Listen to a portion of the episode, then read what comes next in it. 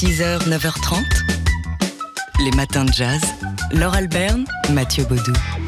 Le dernier ouvrage de Tania de Montaigne, l'autrice de Noir, on vous a souvent parlé de cet ouvrage autour de Claudette Colvin, s'intéresse à une éditrice qui avait décidé de faire le bien. Et en l'occurrence, doter des ouvrages qu'elle publie, tout propos qui pourrait mettre ses lecteurs mal à l'aise ou leur faire de la peine, simplement une fiction dystopique donc, qui semble en cours de devenir réaliste, puisque ce roman est inspiré euh, à son autrice par une expérience qu'elle a véritablement vécue. Il y a euh, quatre ans, un livre que j'ai écrit qui s'appelle Noir et a été adapté en bande dessinée par une dessinatrice que j'adore qui s'appelle Émilie Plateau. Et comme sa bande dessinée est super, elle a été sélectionnée dans un festival au Canada anglophone. Et on nous a euh, dit que ce livre pourrait pas s'appeler Noir parce que Émilie est blanche et que donc euh, ça pouvait faire de la peine aux Noirs. Et on nous a proposé plutôt d'appeler la bande dessinée Bus. Euh, donc là, ça nous a un petit peu étonnés et énervé aussi beaucoup.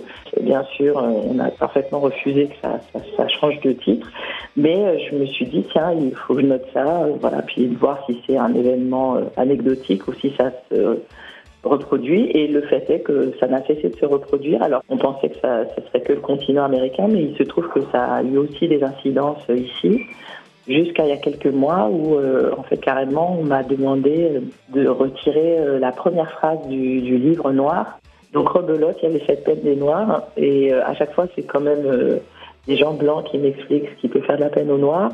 Et à chaque fois, ils se basent sur le fait qu'ils ont demandé à un noir et que si ce noir a dit ça, alors il parle pour tous les noirs.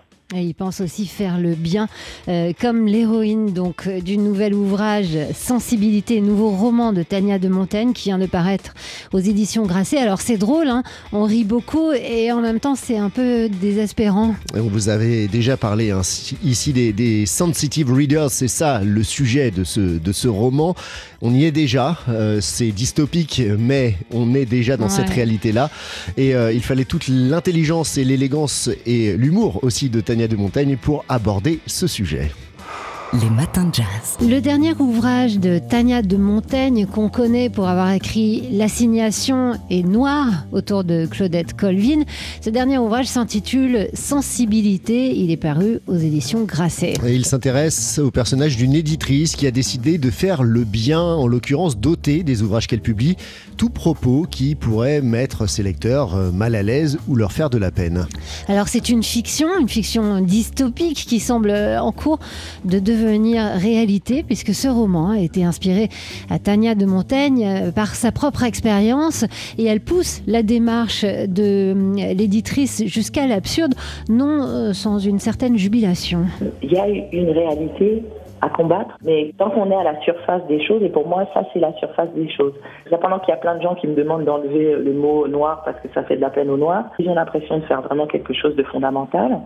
Mais pendant qu'ils font ça, ils font pas euh, la, vraie chose intéressante. La vraie radicalité, elle n'est pas du côté de me demander d'enlever un mot, elle est du côté de regarder à la racine ce qui pose problème. C'est le racisme, le sexisme, la discrimination, l'homophobie. Voilà, c'est ça les vraies choses. Et ça demande beaucoup d'énergie parce que c'est des choses qui sont pas spectaculaires.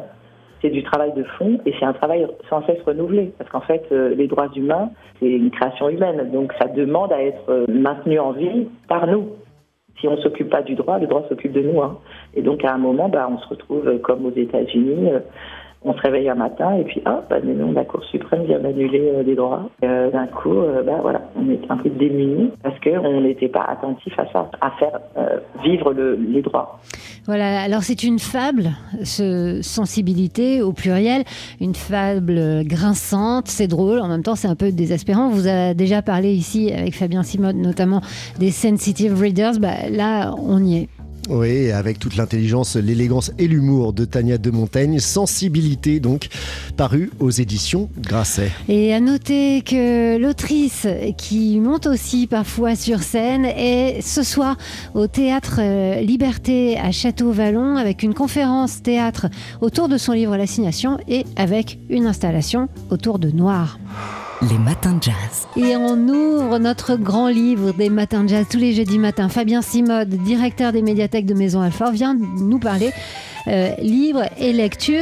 Et euh, aujourd'hui bande dessinée. Eh oui, alors, savez-vous nous citer les titres des trois premiers albums de Tintin dans l'ordre, s'il vous plaît? Euh, Tintin, au Con- Tintin euh, au pays des soviets, Bien, Tintin au Congo, bien. il m'en manque un. Tintin en, En Amérique. Amérique, exactement. Mathieu connaissait la là. réponse. Et tous les trois, ils sont parus, il faut dire, ça, ça date un peu, hein, c'est paru à la fin des années 20. 29, voilà, tout à fait, entre 1929 et 1932 euh, pour les deux, mais ils ont d'abord paru en feuilleton, hein, dans les pages du journal Le Petit 20e, avant d'être repris en volume quasiment immédiatement, puisqu'en en 1930 pour Tintin au pays des soviets, et 1932 pour Tintin en Amérique. Alors, ces histoires sortent en noir et blanc d'abord, elles ne seront colorisées que plus tard, dans les années 40. Et si je vous en parle ce matin, c'est que ces trois albums viennent d'être réédités dans un coffret par les éditions Casterman. Tiens, tiens, peut-être une idée de cadeau.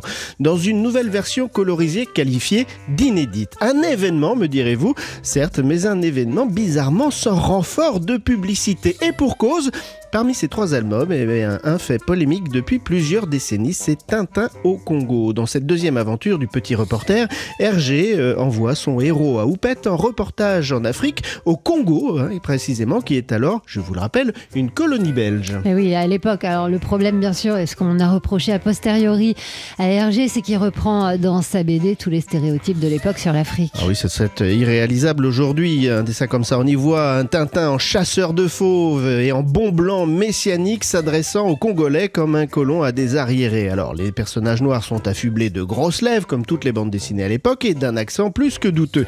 Il faut dire ici que ces histoires avaient à l'origine pour objectif de susciter des vocations de missionnaires, et oui, ceci a bien entendu, vous l'avez dit, valu à Hergé un procès en racisme, ce dont l'auteur s'est défendu, hein, mais plus tard, après l'indépendance du Congo, qui est devenu le Zaïre en 1960. Hergé a avoué alors qu'il ne s'était pas rendu au Congo et qu'il avait dessiné son histoire dans le contexte colonialiste des années 30. D'ailleurs, lorsque le dessinateur belge reprend en 1946 Tintin au Congo dans sa première version colorisée, eh bien il prend soin d'en expurger certaines planches de leur vision euh, paternaliste, comme cette vignette dans laquelle Tintin se transforme en 46 en professeur de mathématiques devant de jeunes élèves africains alors qu'il leur donnait tout simplement une leçon sur, je cite, leur mère patrie, la Belgique, en 1930. Et pourtant, l'édition euh, que les éditions Casterman ont choisi aujourd'hui de rééditer en couleur, c'est bien celle de 1930. Et Eh oui, la version la plus problématique donc, mais Casterman a pris soin de l'augmenter d'une préface qui remet Tintin au Congo dans son contexte historique et idéologique.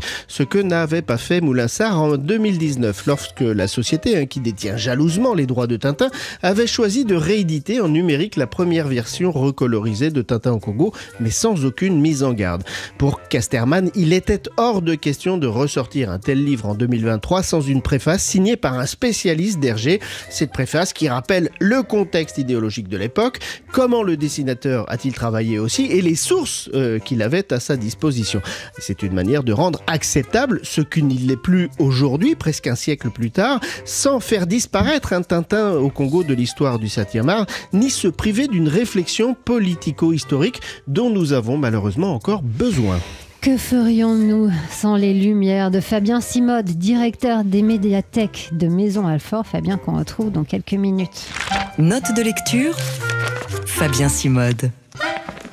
Et on retrouve Fabien Simode, euh, le directeur des médiathèques de Maison Alfort, pour savoir, Fabien, ce que vous mettez dans la hotte du Père Noël. Eh oui, je sais ce que vous allez me dire, alors Mathieu, eh ben, ce n'est pas très original. Eh bien, j'assume, tant pis, j'ai dévoré les 600 pages de Veiller sur elle de Jean-Baptiste Andrea et à lire, je vous en avais parlé bien avant que euh, Jean-Baptiste Andrea ait le, euh, le, le pardon, 2023 et le livre apparu chez l'Iconoclaste. Je l'ai dévoré car c'est un vrai roman d'une histoire d'amour impossible une belle et une bête dans l'Italie euh, de la montée à la chute du fascisme. Alors la bête c'est Viola Orsini, issue d'une grande famille italienne, et la bête eh bien c'est Mimo Vitaliani, un pauvre orphelin qui va devenir le sculpteur officiel de Mussolini, l'un des plus grands sculpteurs du XXe siècle, et surtout l'auteur d'une mystérieuse Pietà qui fait chavirer les esprits.